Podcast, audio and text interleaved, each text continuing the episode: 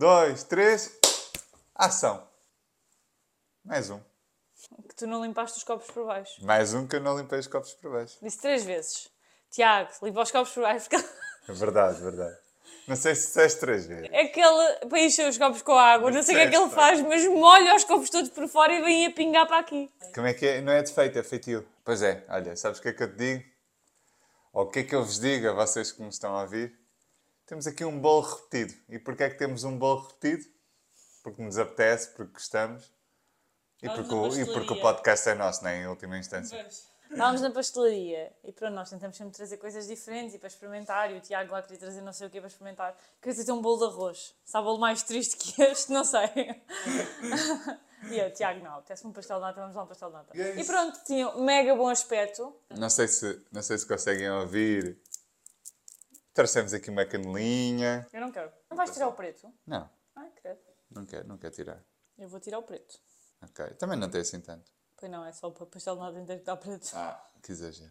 Eu por acaso gosto dos pastéis de nata. Não gosto daqueles. Não quero, não quero. Ah, não queres pastel, não queres Não. canela? A sério? Eu ia dizer que ah, não gosto daqueles pastéis de nata que são brancos que parece que nem foram ao forno. Mas também não gosto destes que vêm com imenso preto. Mas gosto dos que têm preto que dá para tirar, que é o caso. Oh Tiago, nem esperas. Aí, desculpa. Esqueci-me do tchim-tchim. A canela foi uma péssima ideia para os teus dentes, estou-te já a avisar. A sério? Nem com água vai lá. Não, com água é capaz de ir. Eu não amo canela no pastel de nata. Eu acho que não amo canela. A cultura das dietas fez com que eu não amasse canela. Depois usavas canela para. Mas usavas como quê? Como. Termo... Disseram-te que era termogénico. Sim. Sabes que há uma mistura que tu fazes que o cheiro, eu não aguento, que é iogurte com canela. Essa mistura, eu sei que não tem nada de mal, mas o cheiro faz-me tanto lembrar dieta que é uma coisa que eu não consigo. Parece O limão. recheio é diferente do- daquele ao pé da nossa casa. Este tem limão, é o que eu te ia dizer. Não sentes que é mais cítrico?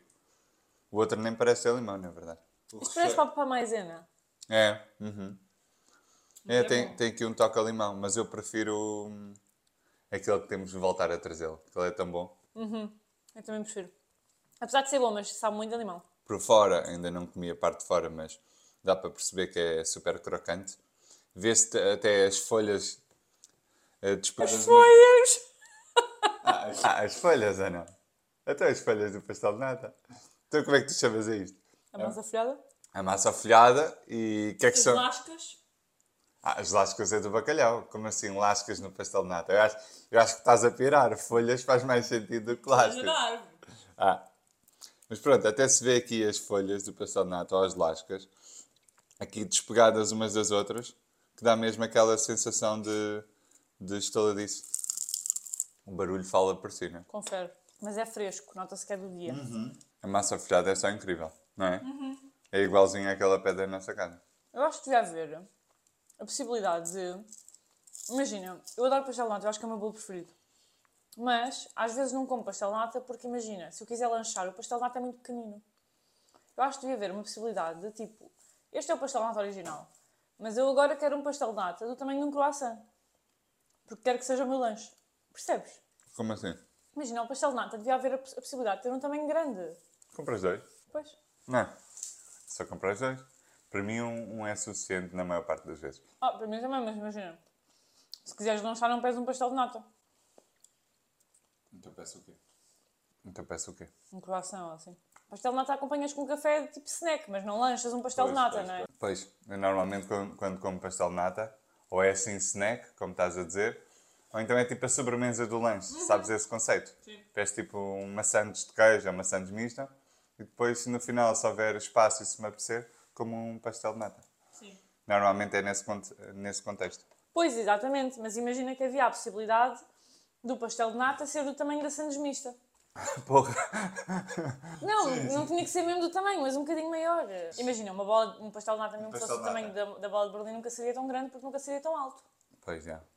Pá, mas olha lá, eu acredito que as coisas são, foram inventadas como tinham que ser e eu acho que assim é que faz sentido. Porque se o pastel de nata não, não foi criado perto das dimensões da bola de Berlim, talvez seja porque assim é que é, é que é melhor. Olha, lembras-te daquela conversa que tivemos eh, já várias vezes acerca do McDonald's? Imagina, se eles criam eh, aqueles menus com os ingredientes. Espera, mas tens que dar um contexto. Que a teoria é que quando vamos ao McDonald's ou cadeias de fast food que são gigantes, que não devemos tirar ingredientes. Imagina, ah, vou tirar o tomate porque não gosto muito de tomate. Não devemos tirar ingredientes porque aquilo foi tão estudado para ser exatamente daquela forma que deve ser melhor, mesmo que não gostemos mesmo de algum ingrediente. Não, não é à toa que aquele molho foi ali colocado e não foi colocado noutro hambúrguer qualquer. Estou a dizer hambúrguer, é só exemplo. Mas sim, é dentro dessa. Mas acho que o pastel de nata, como é português, não teve essa estratégia toda por trás. Foi tipo o que foi e olha. Pois, pois é que a cultura portuguesa é um bocadinho. Ao pontapé. ao pontapé, não é? foi a receita que encontramos, pumba, está já. Pois, pois. Eu acho que yeah, a cultura portuguesa não nos permite ter esse. É que se vires, em vez de estarem a inventar um pastel de nata maior, o que é que estão a inventar? Pastel de nata com Nutella, pastel de nata com doce de ovo, que não tem jeiteira nenhuma. Eu nunca provei, mas eu acho que não tem jeiteira nenhuma. A nossa cultura é a, é a cultura do. dá um jeitinho, né? Nunca é a cultura da organização, da estrutura, da planificação. É... Depois vê-se. Mas sempre a correr atrás do prejuízo. Ai, ai. E olha, sabes quem também está a correr atrás do prejuízo? Nós Sou não eu que tenho um almocinho, mais aqui nada, e, e tenho, que, tenho, que dar, tenho que dar à mula, senão quem não trabuca não manduca. Sabes essa expressão, quem não trabuca não manduca? não sei, genuinamente não sei. E qual é a nota que dás ao pastel de nata? Sabe uma coisa que me irrita no Tiago? Isto se calhar vai parecer um bocadinho nojento mostrar, mas ele nunca lambe o final da colher. Quando andava- Nojento, porquê? Porque está aqui tudo coisa. Então, Quando andávamos na faculdade, eu levava-lhe o almoço de casa e levava o tupperware e os talheres de casa, não é? E ele, o talher, queria que eu enrolasse no guardanapo ainda com nhanha de comida lá. lá. Então, tu querias que eu, que eu sugasse os talheres? Ó, Tiago, desculpa, mas qual é a colher que está correta? Obviamente é a minha que está limpa. Porquê é que deixaste isto aqui? Isto é, É, creminho, não é- creminho bom. Até não gosto de estar a chuchar aí na, na colher até ao final, sabes? Não, por alguma razão existem máquinas de lavar. Sim, mas isto é um padrão que tu repetes. Repara, quando levas comida para fora, não faz sentido nenhum levar o garfo cheio de nhanha para casa enrolado no guardanapo. Sujeita que o guardanapo se perca na mala e suja a mala toda. É verdade. Se não fosse a última colher, tinhas comido. Mas como é a última, ficou ali agarrado. São padrões também inconscientes que uma pessoa nem nota. Pois. Pá, e agora tenho que estar aqui este podcast inteiro a olhar para isto. Como ao resto. Vês, não gostou nada. Ah pá, mas, mas se fores a refletir também, as máquinas de lavar louça têm que ser utilizadas. Tem uma pessoa que mete, a máquina, depois mete os garfos de... Não, por acaso, por acaso dou-lhe um jeitinho. Não- Ah, não muito grande, também aprendi contigo. A dar aquele jeitinho antes de meter na máquina lavar tudo sujo. Mas não é lavar a louça. Aquelas pessoas que lavam a louça antes de meter na máquina, Sim, é o meio termo, é o meio termo. É o meio termo. Dou-lhe um jeitinho, mas os pedaços de milho e tudo. com pedaços de leitão lá no canto do prato não vai assim, né? Vai minimamente apresentável para a máquina também não, não, um colapso. não ter um colapso. E qual é a nota que dás ao pastel de nata? 4.7, para aí. Porra. Tu não? Não, por causa do limãozinho. Não 4.3. 4.5, não. Três. 4.5. É que tu é que devias ter dado a nota primeira para eu nivelar a tua, entendes? Tu agora 4.3. tro- trocaste umas voltas também. Porque o pastel nata é de uma pastelaria de fabrico próprio e nota-se que é super fresquinho, que é do dia. Hum, a crosta está ótima. Está perfeita. A mesma cremosidade do creme estava ótimo. A única, limão, único, a única coisa é o toquezinho a limão, que não é mau, mas já tendo provado sem esse trave, acho que gosto mais.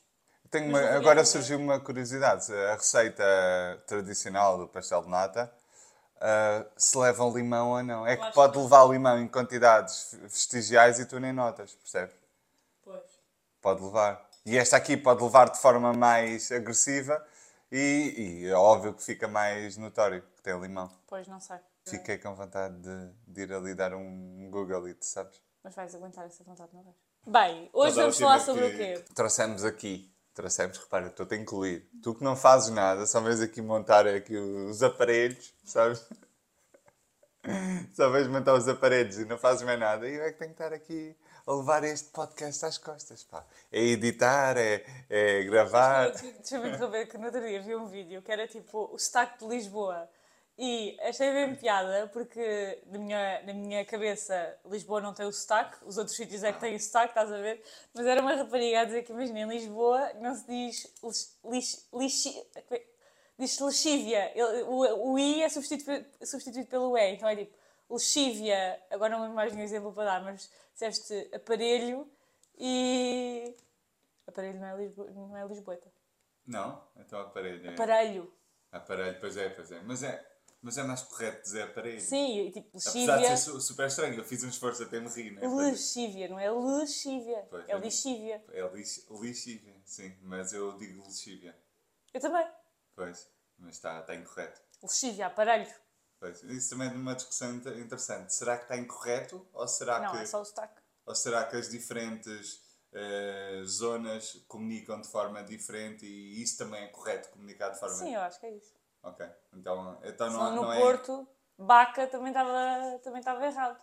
Pois, pois sim, sim, sim. sim. É só uma forma de dizer, as pessoas não escrevem pois, mal. pois. É isso, é isso. É isso. Então pronto.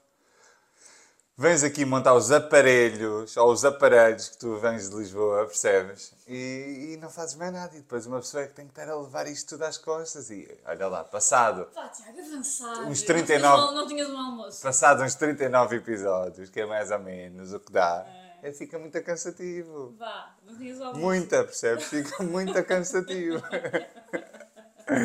Então, olha, o, o que eu trouxe aqui hoje para discutirmos é, hum, é acerca da relação com o corpo. Pilares essenciais que precisamos de olhar, que precisamos de trabalhar internamente para, de facto, eh, começarmos a construir uma relação com o corpo mais positiva, mais saudável, menos tóxica.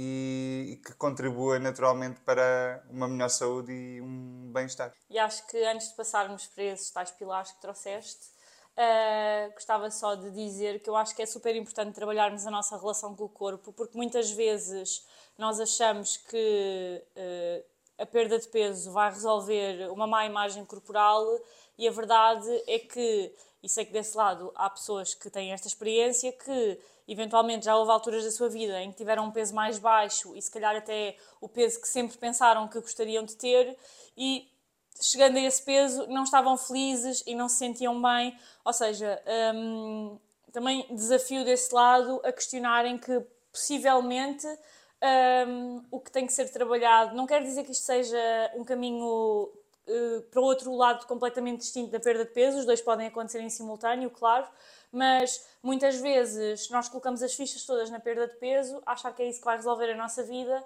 e eh, um dos principais pontos a ser trabalhados é uma boa relação com o corpo e a partir daí sim consegues eh, perder peso se calhar de forma muito mais sustentável e hum, com expectativas muito mais alinhadas do que é que realmente vais obter quando perderes peso. Sim, sem dúvida. Concordo 100%. Pode- Podemos passar eh, para, o, para, o nosso, para o nosso primeiro pilar, que, que é aceitação. Que é aceitarmos o nosso corpo tal como ele é. Eu gosto de usar aqui uma analogia que é em relação à, ao relacionamento que criamos com os outros, aos, aos relacionamentos externos. Quando nós nos relacionamos com os outros, se quisermos criar uma, uma- um bom relacionamento, seja amizade, seja um relacionamento amoroso, o que for, qual é o, o primeiro pilar essencial? É o pilar da aceitação. É aceitarmos o outro dentro de tudo aquilo que o compõe. Virtudes, eh, imperfeições, eh, características. Então, acei- aceitar o outro ser humano como um todo. Porque se nós não aceitarmos o outro como um todo, como é que nos podemos relacionar bem com ele se estamos em rejeição para com ele? Não, não, é impossível, não é? Não, não há como fazê-lo. Qual é a questão? Podemos trazer essa perspectiva para nós mesmos. Como é que eu quero criar uma melhor relação comigo, com o meu corpo, se eu estou em rejeição? Se eu não estou em aceitação? Eu estou à espera de mudar o meu corpo para começar a respeitá-lo. E repara que eu não estou a dizer amá-lo, gostar de- dele, estou a dizer respeitar, que é um patamar antes de, de, de amar. Então, se eu não o aceito, ou enquanto eu não o aceito, eu não consigo de facto aqui construir uma, uma boa relação com ele. Então, um dos pilares essenciais é trabalharmos aqui na aceitação. Aceitarmos o nosso corpo tal e qual como ele é. E, apesar de gostar, apesar de doer, é um, é um trabalho que, que precisa de ser feito. Sim, como eu estava a dizer há pouco, tu seguires o caminho da aceitação não quer dizer que tu não possas querer mudar eventualmente o teu corpo, ou seja, não são duas coisas que não podem andar de mãos dadas. A questão é, eh, tu podes mudar sim, mas muitas vezes as pessoas têm muito o discurso de ok, primeiro eu quero fazer isto e depois se eu já, gastei, já, já, tentei, já tentei de tudo e não conseguir, aí é que eu trabalho a aceitação porque já não vou conseguir mudar. E isso é uma, uma forma errada de olhar para a aceitação, porque nós para mudarmos, nós precisamos aceitar o nosso estado atual. E aceitar o nosso estado atual não quer dizer que eu estou uh, a dizer a mim mesma ou a dizer aos outros que vou ficar para sempre assim. Não, simplesmente o que eu já vivi trouxe-me até aqui. Este é o meu estado atual hoje que me permitiu viver N coisas e eu tenho que aceitar isso para depois poder, poder e, e conseguir mudar com base na aceitação e no amor próprio e não de eu odeio o meu corpo e por isso tenho que mudar à força. E uh, o mudar à força traz sempre coisas super extremistas e radicais que são muito pouco sustentáveis e lá está, colocamos demasiadas, demasiado peso. Um, se demasiado peso não é uma boa expressão. Mas uh, colocamos demasiadas fichas na perda de peso a achar que ah, quando eu perder peso eu já me vou conseguir aceitar porque já vou gostar de mim. Não, porque provavelmente tu não vais gostar mais de ti quando perderes peso. Uh, porque são dois trabalhos completamente diferentes e acho que isto às vezes da aceitação parece parece pouco palpável, sabes? Para quem está a ouvir, acho que parece tipo, ah, ok, temos que nos aceitar, mas como é que isso se faz na prática? E uh, acho que se fala pouco sobre isto. Parece que estamos todos a fazer o trabalho da aceitação, mas são só palavras e ninguém explica realmente como é que na prática isto, isto se faz, percebes? Sim. Uh, repara, dar aqui várias, várias notas. A primeira é, é hum, complementar aquilo que disseste, que concordo 100%, que é uh, o querermos mudar à força, ou seja, na base da autorrejeição, na base ou na esperança de um dia me vir a sentir melhor quando eu tiver um determinado corpo, mas até ter esse corpo hipoteca a minha vida, não faço absolutamente nada, não saio à rua, não vou à praia, não vou a sítio absolutamente nenhum porque estou em rejeição, sempre na esperança de um dia a minha realidade futura ser diferente. Ou seja, quando eu estou neste processo de procurar mudar para me respeitar, em vez de me respeitar e usar o respeito como, como alicerce para a mudança, eu sou um alvo fácil, uma presa fácil da, da cultura da dieta. Porque se reparares, a cultura da dieta vive do quê? Vive da, da rejeição, do ódio que as pessoas sentem, da vergonha que sentem em relação ao seu próprio corpo.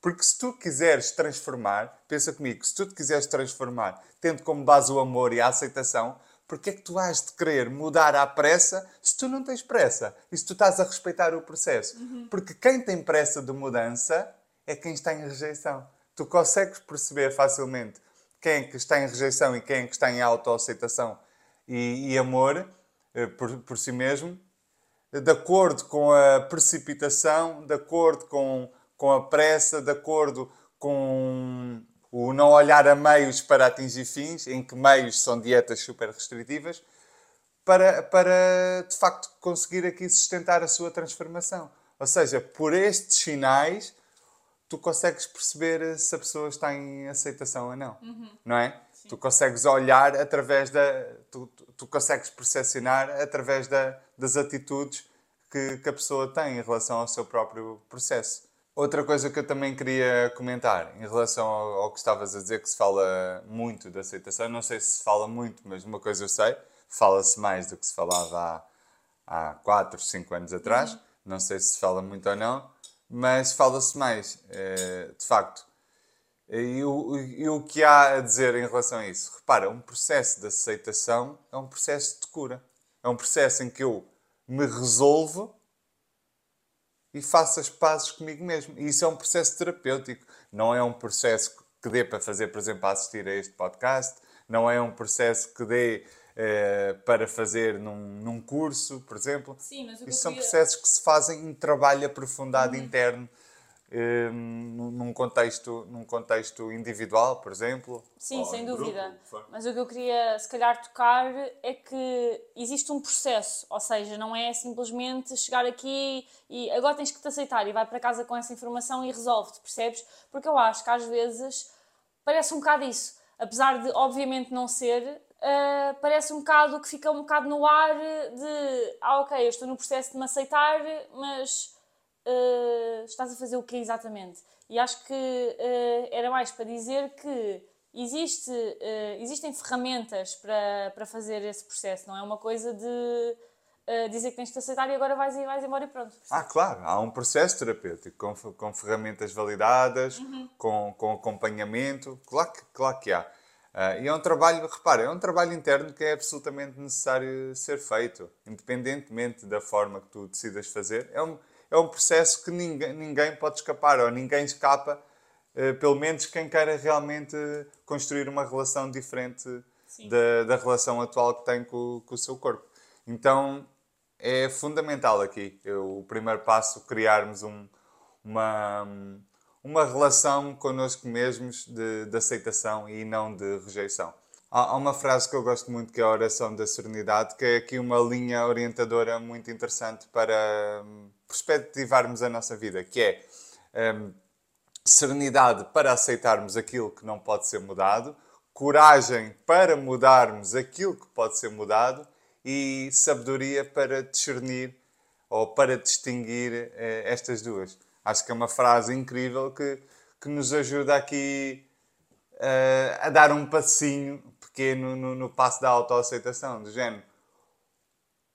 O, primeiro passo para realmente nos transformarmos é, é distinguir estas duas. O que é que eu posso mudar e o que é que eu tenho que aceitar. Uhum. E o que é que muitos de nós faz, ou se não todos, em algum período da vida, lutar contra aquelas coisas que não podem ser mudadas. É o pitbull que quer ser um pincher. É o pitbull que quer ser um pincher, exatamente. Ou seja, o pitbull tem um determinado aporte físico, mas a luta dele não é para, por exemplo, ficar mais musculado ou ficar mais magro. Não, não. A luta dele é para ficar no tamanho de um pincher.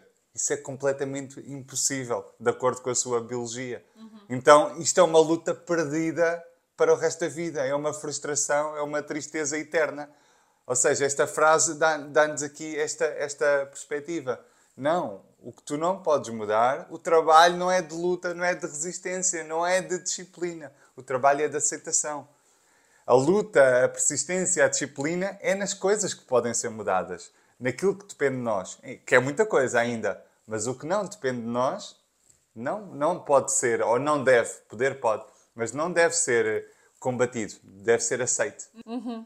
Sim, faz super sentido. E não podemos falar de relação com o corpo sem falar da balança, não é? Que é assim o calcanhar daqueles de, de muita gente e que eu acho que trava muito a evolução de, de muita gente. E há muitas pessoas que se pesam diariamente, às vezes várias vezes por dia, Uh, e acho que é interessante pensarmos, quando, quando, quando, temos este, este hábito de pesagem, de pensarmos o que é que estamos à procura quando subimos à balança.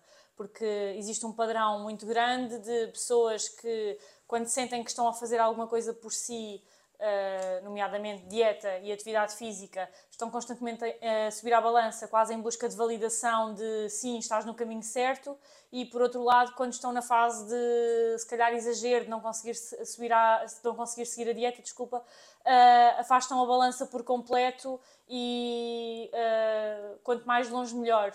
E nós não somos apologistas de que a balança é um um bom uh, indicador do nosso progresso e acho que quem se sinta confortável em, em deixar de lado a balança é o melhor que faz, mas um, ehm, quando o deixar a balança associado ao não estou a fazer nada por mim e por isso não me vou pesar, também não acho que seja positivo, percebes?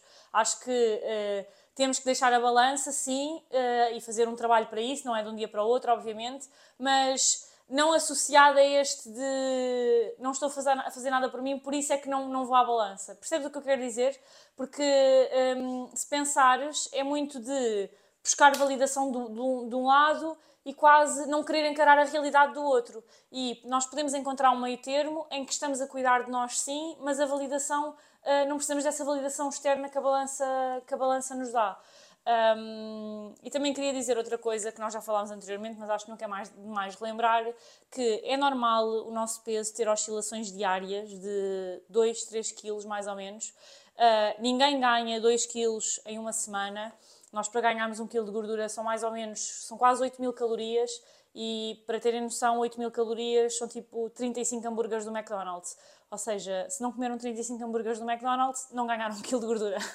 Não é assim que. Num num período de tempo. Exatamente. É impossível. É, exatamente, ou seja, estas oscilações de peso são, na maior parte das vezes, líquidos, fezes, comida no estômago, uh, não, não é gordura e às vezes deixamos de uh, praticar hábitos e uh, nem estou a falar só de atividade física, mas cuidados que para nós são importantes e de repente parece que já nada vale a pena porque aumentámos um quilo na balança e de repente aquilo é só água e quando fores fazer xixi Uh, xixi não é um bom exemplo, porque as pessoas pesam-se sempre depois de fazer xixi. Mas, uh, eventualmente, quando, quando voltares, se calhar comeste demasiado sal, se calhar tens bebido pouca água. Se calhar estás, na, estás no, na fase menstrual. Sim, isso, o que seja. Isso já promove maior retenção de líquidos. Exato. Então, se, ca, ou se calhar estás, na, estás no, na fase menstrual Sim, e isso o que por si seja. só já promove maior retenção de líquidos. Exato. Então, Ou seja, eventualmente, quando o corpo voltar à normalidade, esse, esse quilo. uh, vai, vai desaparecer e deixaste de fazer coisas que para ti estavam a ser benéficas. ou cortaste os hidratos e isso eh, retirou um bocadinho de retenção de líquidos também.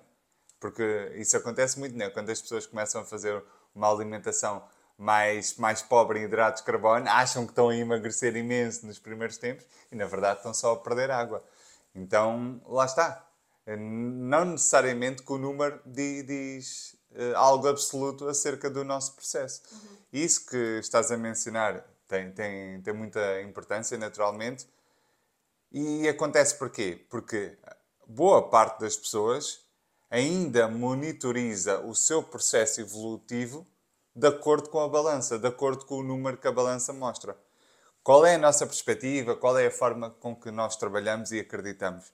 É que nós devemos medir o nosso progresso pela nossa sensação de bem-estar, pelos nossos comportamentos. Qual é que era o meu comportamento em 2022 e qual é que é o de hoje em 2024?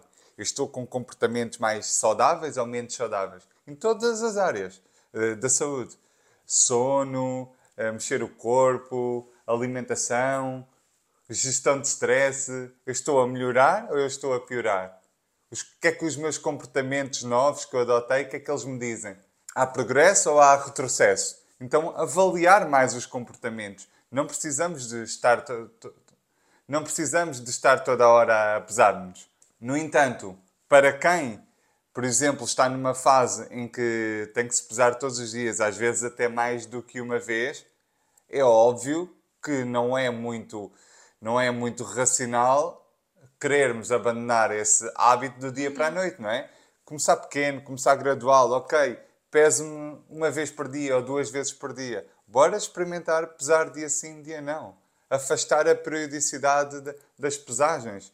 Não precisamos de, de mudar um hábito que nos está a, a fazer mal, que está a perpetuar esta má relação com o corpo, do dia para a noite. Bora mudar pequeno, bora fazer pequenas alterações, porque pequenas alterações somadas e, e consistentes no, no, nos passar do tempo criam ali um efeito cumulativo muito interessante de, de resultados.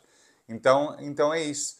A pesagem, eh, se, for se for feita de forma frequente e para algumas pessoas pode de facto ser, ser pejorativo, quando estas monitorizam o sucesso ou o insucesso através desta, deste dígito que, destes dígitos que a balança apresentar. E também dizer que nós é que temos o poder do nosso lado de decidir se nos sentimos ou não confortáveis a pesar. Por isso, se vão ao médico, eh, ao nutricionista, ou que seja, e a pesagem é quase uma coisa obrigatória, temos todo o direito de dizer que é uma coisa que não nos sentimos confortáveis a fazer e, honestamente, na maior parte das vezes que o peso é utilizado como, por exemplo, vais ao médico de família, ele pesa-te de rotina, mas ele não vai fazer nada com aquele número, provavelmente vai meter no sistema e, e pouco mais. Ou seja, uh, questionar o médico ou o profissional de saúde ou quem seja se aquele número é assim tão importante para, para, para a avaliação do que quer que seja ou se é uma coisa que é dispensável e não tem assim tanta relevância, porque às vezes o impacto que uh, o, estar, o estar e ter, termos que nos pesar tem, tanto no momento como no após, porque como eu disse, eu vejo muitas vezes pessoas a desistirem quase de si porque se pesaram e viram que aumentaram de peso, uh, é um impacto gigante e que com certeza não compensa uh, pela pesagem em si, que se calhar aquele número vai ser zero utilizado para, para modificar alguma coisa. Sem dúvida, sem dúvida. Outro pilar muito importante e que também é muito comum é criticarmos o nosso corpo de forma constante. Ou seja, o, o estarmos mais autoconscientes desta, desta eventual realidade e, e, e estarmos vigilantes ao ponto de tentar quebrar esse padrão e arranjar um discurso mais compassivo, mais amoroso em relação a nós mesmos, é fundamental para o processo. Porquê que é fundamental para o processo? Porque, repara, um discurso interno negativo vai-te levar a determinados padrões de sentimento. Porque se tu pensares uma coisa a teu respeito, por exemplo, se eu pensar agora uma, uma coisa negativa a meu respeito, é impossível, impossível eu sentir-me bem com isso. Não é? Porque o que eu penso afeta diretamente aquilo que eu sinto. Então, se eu estou a criar determinados padrões sentimentais de acordo com aquilo que eu penso, eu tenho uma grande probabilidade de desencadear um comportamento através desse sentimento. Então, eu penso que o meu corpo, por exemplo, é um lixo, eu sinto-me mal por pensar que o meu corpo é um lixo e se calhar vou começar uma dieta restritiva ou se calhar não me olho ao espelho porque eu acho que o meu corpo é, é um lixo. Então, todas as vezes que eu passar em frente ao espelho, eu, eu não me vou conectar comigo, não, não me vou visualizar. E repara, repara aqui como isto é um, é um ciclo que se retroalimenta. Se eu não me vejo ao espelho, o que é que eu estou a fazer? É a mesma coisa de eu ter um relacionamento social e nunca mais ligar à pessoa, nunca mais falar com a pessoa. Eu estou a criar um afastamento entre nós. Só que aqui neste caso eu estou a criar um afastamento comigo mesmo. Eu deixo de me ver ao espelho, ao espelho, fotografias jamais, não me tirem fotografias. Então eu estou a criar aqui uma desconexão comigo próprio, com aquilo que é a minha imagem. Tudo porque também tenho um, padrão autocrítico muito negativo. Uhum. Então temos que estar uh, vigilantes acerca disto, porque o que nós estamos a pensar frequentemente acerca de nós mesmos vai desencadear certos sentimentos e, por consequência, pode desencadear certos comportamentos. Se nós queremos mudar os comportamentos, temos que começar pela base, que é pensamentos e sentimentos. Sim, eu acho que nós temos que trabalhar eh, a conexão com a nossa imagem corporal de uma forma mais mindfulness, porque fazemos sempre de uma forma super inconsciente e nem percebemos que uh, isso está lá está a trazer pensamentos negativos, que depois gera sentimentos negativos, que depois gera comportamentos negativos. Então é um loop que, que se retroalimenta. E uh, eu acho muito interessante trabalhar uh, a imagem ao espelho de forma mais consciente, porque nós temos sempre a tendência que nos vemos ao espelho para sermos tendenciosos e críticos. Tendenciosos porque, se pensarmos, quando nós nos olhamos ao espelho, provavelmente a primeira coisa para a qual uh, a pessoa olha é uma coisa que não gosta.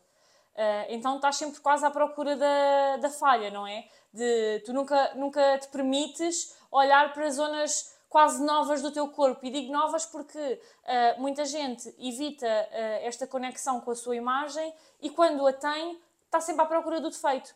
Então é super tendenciosa porque estás sempre à procura do que é que está errado e nunca olhas para o, para o teu corpo uh, de uma outra forma e depois super crítica porque uh, estás à procura da falha e depois usas provavelmente palavras que não serias capaz de dizer a voz alta uh, a nenhuma outra pessoa. Exatamente, e repara, isto é muito interessante porque se a tua mente está focada em encontrar o defeito, adivinha o que é que tu vais encontrar? Só defeitos. Porquê? Porque onde colocamos a nossa atenção expande, não é? Eh, basta, basta fazermos um pequeno exercício uh, básico que dá para aplicar no dia a dia. Se eu procurar ativamente encontrar alguma coisa, especificamente, vou dar um exemplo. Estou a ouvir uma entrevista. Vamos, vamos dar um exemplo que não tem a ver connosco. Estou a ouvir uma entrevista, uma conversa no YouTube de alguém. Se eu procurar o defeito daquela pessoa, tanto em termos comunicacionais como em, em, termos de gestos, como eu estou a fazer aqui, por exemplo, ou em termos de aspecto físico, eu vou encontrar montes de defeitos naquela pessoa. Porquê? Porque eu estou a redirecionar a, a minha atenção para o defeito. Mas se eu redirecionar a atenção para procurar qualidades, adivinha o que é que vai acontecer? Eu também vou encontrar qualidades. Então, hum, onde nós colocamos o nosso foco, realmente isso tende a expandir-se. Qual é a questão? A questão é como tu disseste para eu conseguir fazer isto, eu preciso sair do piloto automático. Porque é no piloto automático que está aqui o meu discurso interno. Porque aquilo, o discurso interno acaba por soltar eh, pensamentos automáticos. quando eu venho para o aqui e agora, o chamado mindfulness, eu consigo, de uma forma consciente, contornar esse tipo de discurso. É fácil? Não. É possível? Sim.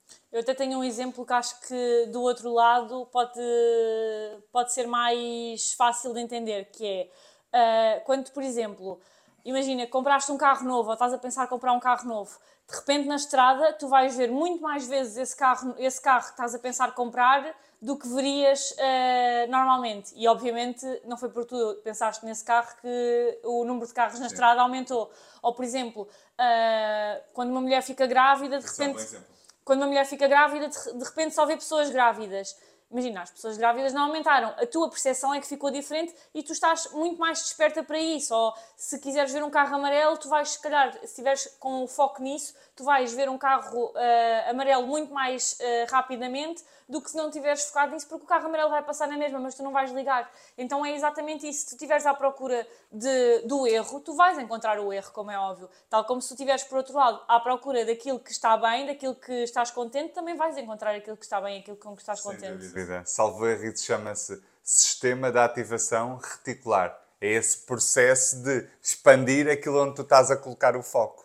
Ah, tu estás a colocar o foco no carro novo que tu tens só vais ver carros iguais aos Exato. teus. E de repente parece que toda a gente comprou o modelo e a marca do carro que tu tens. Estás grávida? É só grávidas à volta. Não, não é que seja só grávidas. Tu estás mais desperta aí.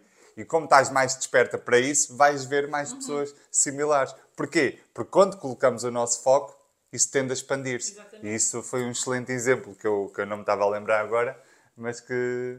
Boa! Um, então é isso. É o sistema de ativação reticular. Para quem for curioso e gostar de pesquisar, é só meter no Google. Um, então, bora, bora a outro pilar também, também muito importante, que é aprendermos a apreciar o nosso corpo de forma diferente. E o que é que é isto de aprender a apreciar o corpo de forma diferente? É apreciar o corpo não apenas pelo seu aspecto e pelo seu tamanho. Porque damos por garantido porque lá está, uh, este exercício de criarmos gratidão não é algo que acontece inconscientemente. É algo que temos que fazer um esforço ativo, daí a importância de, do journal, por exemplo, para escrevermos uh, determinadas coisas pelas quais nos sentimos gratos.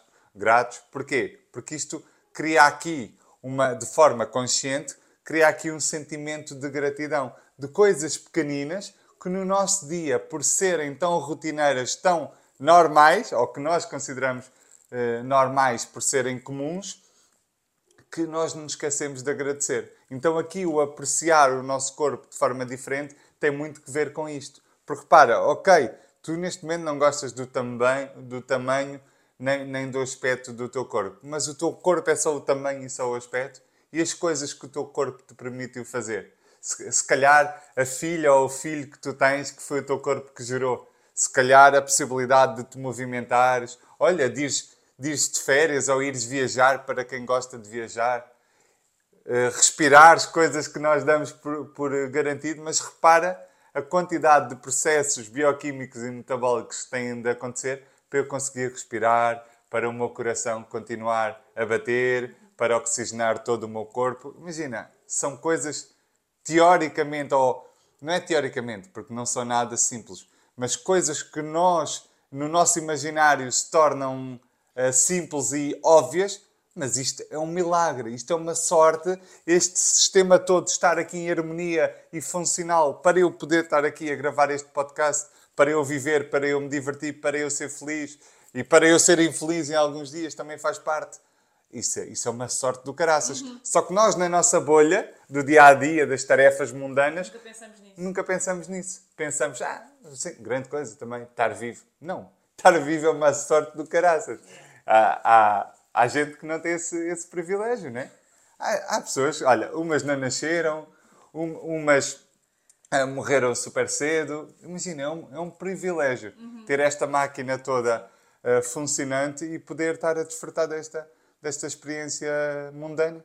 Sim, eu gosto muito da perspectiva de olhar para o corpo como o veículo que te permite ser aquilo que tu és. Ou seja, todos os momentos na tua vida que tu tens de felicidade, mesmo que coisas super pequeninas, tu só os tens porque o corpo, no fundo, é a barreira entre aquilo que tu és e tudo aquilo que tu não és. E então eu gosto muito de olhar uh, para o corpo dessa perspectiva de veículo do que te permite fazer todos os minutos. E lá está, são coisas que nós estamos sempre em piloto automático e nem pensamos sobre, mas se pensarmos é incrível, porque o simples facto de teres mais um dia, mesmo que seja um dia de trabalho super chato, de certeza que há um pequenino momento, uh, mesmo que seja uma coisa super pequenina, pela qual valeu a pena ter, uh, ter aquele dia. E lá está, se tu te focares, no, se tu pensares no teu dia, e por isso eu gosto muito no, no na escrita uh, de pensar em coisas pelas quais os dias foram bons, mesmo que o dia tenha sido um lixo e aqueles dias que apetecia, apetecia começar de novo, se tu te focares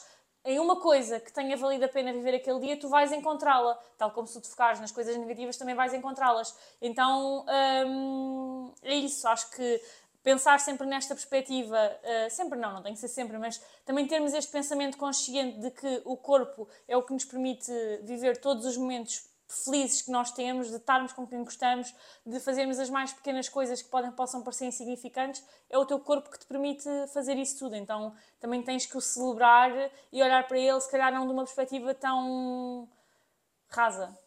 Sim, porque repara, o corpo acaba por ser um invólucro, não é? A embalagem que nos permite. Que nos permite experienciar esta, esta vida. Então temos que, temos que estar agradecidos. Eu acredito que é obrigação nossa, eu acredito genuinamente. E atenção, isto não é aquela positividade tóxica no sentido de todos os dias tens. Não, não. Há dias em que estás no lodo e é aceitar que para haver dias bons também tem que haver dias maus. Não é nada acerca disso. É acerca de se nós formos justos para connosco mesmos, deve, deveríamos estar agradecidos por poder experienciar estas esta experiência. Por mais dura, por mais desafiante que seja, há uma, há uma beleza imensurável neste, neste processo que é, que é a vida. Então, eu acredito mesmo que é uma obrigação nossa reconhecermos isso. Uhum. Que este processo, apesar de ser duro, difícil, desafiante, é um processo bonito. Então, deve, de, devemos valorizá-lo, na minha opinião. Outro, outro ponto, e o último, também muito importante, que é pensares nas qualidades que admiras nas outras pessoas e pensar se isso é um deal breaker para, para terem um bom relacionamento. Ou seja, de forma mais específica. Se só dizer que deal breaker é uh, um, um, ponto de ruptura. Um ponto é... de ruptura, de não acordo, de Exato. não possibilidade. Um, de forma mais específica, o que, é que, que é que eu estou a dizer? Se nós pensarmos nas duas, três, quatro, cinco pessoas que amamos, respeitamos, temos alguma admiração, nós vamos chegar à conclusão que o aspecto e o tamanho corporal dessa pessoa não é aqui um, uma impossibilitante. E se calhar é a, única, a última coisa que tu pensas quando pensas na pessoa. Tu pensas em tudo o resto e o corpo a importância que tem no, no geral daquela pessoa é, é ínfima. Exatamente. É, repara, tu até, podes, tu até podes pensar que aquela pessoa é magra, gorda, uh, médio. Tu podes pensar, só que qual é a questão? Isso não é um fator para admirares mais ou admirares menos, para amares mais e para, admi para amares mais e para amares menos. Qual é a questão? Quando é em relação a nós mesmos, isso é um fator direto para eu gostar ou não gostar de mim. Qual é, qual é aqui a reflexão? Então espera aí. Se para admirar as outras pessoas, se para gostar das outras pessoas, o corpo não é aqui um fator desencadeante, um fator de, de ruptura, porque é que quando é em relação a mim próprio é logo um fator tão determinante? É um fator quase binário. Estou magro, gosto de mim. Estou gordo, não gosto de mim, abomino e odeio-me. Mas para com os outros não é assim. E porquê que em relação a mim a mim já, já passa a ser. É uma reflexão que eu, que eu queria deixar no ar. Sim, eu acho que é importante ter este trazer estas reflexões e estas questões ao ar para pensarmos um bocadinho sobre isso. Claro que nada muda do dia para a noite e não é por estarem a ouvir este podcast que a partir da manhã são, uh, é tudo cor-de-rosa e tudo bonito e afinal já nos aceitamos todos, mas é, são pontos de partida para começarmos a pensar uh, de forma diferente e ganhar consciência que existem mais formas de, de viver e de estar na vida é o ponto de partida para mudarmos. Sem dúvida, sem dúvida. E, hum, proponho aqui este, este exercício, esta reflexão. Começarmos a olhar para nós da mesma forma que olhamos para os outros. Em que conseguimos ver as suas qualidades, as suas virtudes, as suas imperfeições e aceitá-lo, amá-lo, admirá-lo de alguma forma com todas essas eh, características, capacidades, incapacidades e tentar fazer o reflexo para nós mesmos, né? Efeito espelho. Se eu faço isso com os outros, porque é que não faço para a pessoa mais importante da minha vida que, que devemos ser nós próprios, na minha perspectiva, na minha visão do mundo? Uhum. Sim. De acordo? Sim. Podemos passar para o insight da semana. Olha, não vou mentir, não trouxe insight da semana. Não trouxe. Uh, tens algum, mas eu posso, eu posso, Vamos pensar um bocadinho. eu posso pensar eh, num que se adequa. Um, entretanto, já, já tenho um, não sei se queres que eu partilhe. Podes dizer sim. Então, o meu insight vai, vai dentro desta ótica, mas uma, uma, numa narrativa diferente que, que não, não exploramos aqui. Mas vai de, dentro do mesmo contexto, que é, por uma questão de justiça connosco mesmos, se nós visualizamos aquilo que consideramos que é mau, somos moralmente obrigados a visualizar aquilo que é bom. Vou ser mais específico. Se eu estou constantemente a dizer que eu sou isto, que o meu corpo é aquilo, que eu, que eu, que eu sou isto, que eu tenho determinadas características que eu não gosto, que as outras pessoas não gostam, no meu imaginário, então eu também sou moralmente obrigado a referir aquilo que é bom. Qual, qual é aqui o insight? É, ok, tens um discurso interno uh, muito autocrítico, mas já agora, se vês o branco, vê também o preto. Se vês o dia, vê também a noite. Ou seja, ver o outro oposto.